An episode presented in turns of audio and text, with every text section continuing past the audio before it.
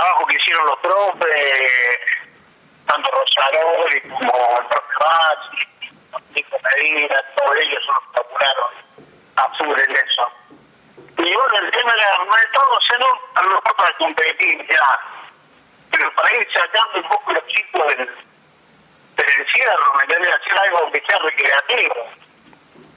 Y bueno, ahora con la actualidad que tenemos en este momento ya es medio, medio complicado, pero estaba hecho con ese fin.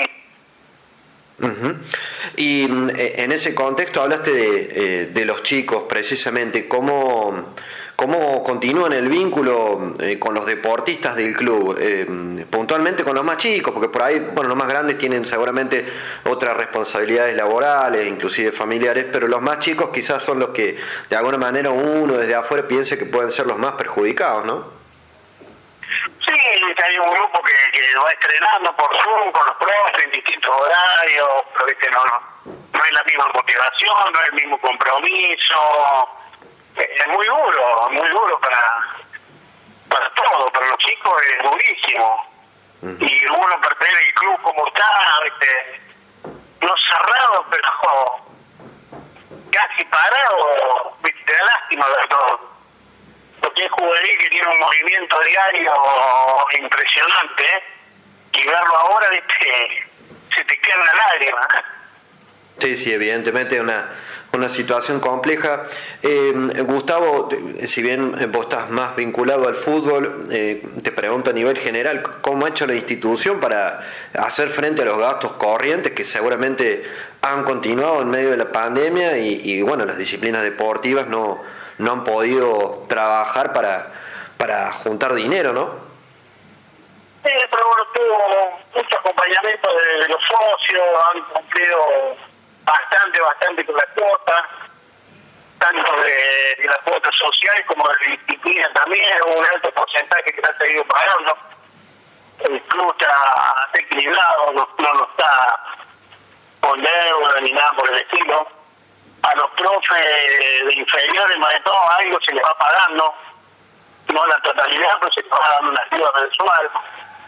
Así que dentro de todo se fue enderezando un poco el rumbo. Yo creo con el acompañamiento también del, socio. Está bien. Eh, más allá que falta para la reunión del 3 de agosto, eh, ¿qué perspectiva eh, tienen desde Acción Juvenil? ¿Qué es lo que han podido charlar con, con colegas de otros clubes? Yo creo que va a estar muy complicado hacer fútbol, muy, muy complicado. Yo soy bastante pesimista en este tema. Yo creo que no, no damos los tiempos. No damos los tiempos porque Córdoba nos anunciaron la semana pasada que Córdoba entraba en 45 días críticos. Dijo el ministro a, todo, a todos los cordobeses. Sí, 45 días en todo agosto. Como estamos con los picos en Córdoba, está complicado. Y ahí que se te en septiembre la dio en septiembre para poder cenar. ¿Y cuándo va a empezar a jugar? ¿En noviembre? Claro.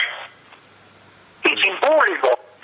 Yo creo que hay que barajar y dar de vuelta, lamentablemente. Hay que hacer, empezar a, o sea, competir en el verano.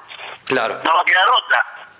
En enero empezar a competir, que se puede empezar a estrenar, que sea en noviembre, mayo de noviembre, y va a ser un gran campeonato de verano para mi idea, la idea de juvenil, ¿eh? Un campeonato de verano de toda la liga junta, que te sirva como un, pretemporada, todo. O si no, bien, empezar el campeonato en enero y de última pararás un mes, un mes y algo en, en invierno. Hay que empezar a competir para mí los primeros días de enero, si la, la situación lo permite y podemos llevar gente a la cancha.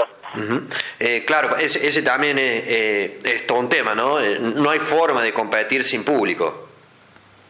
Pero no hay forma de dos cosas. Primero lo económico. Y segundo lo, deportivo. ¿Para quién jugar? Claro. Si los 5, 100 mil, 100 mil hinchas que vos tengas no a verte, ¿para quién jugás? Es medio, medio ilógico. Está bien distinto de, de AFA, que es televisado, casa con el control remoto y el partido. Pero acá no, no, no, hay forma de, de, jugar sin público. Ya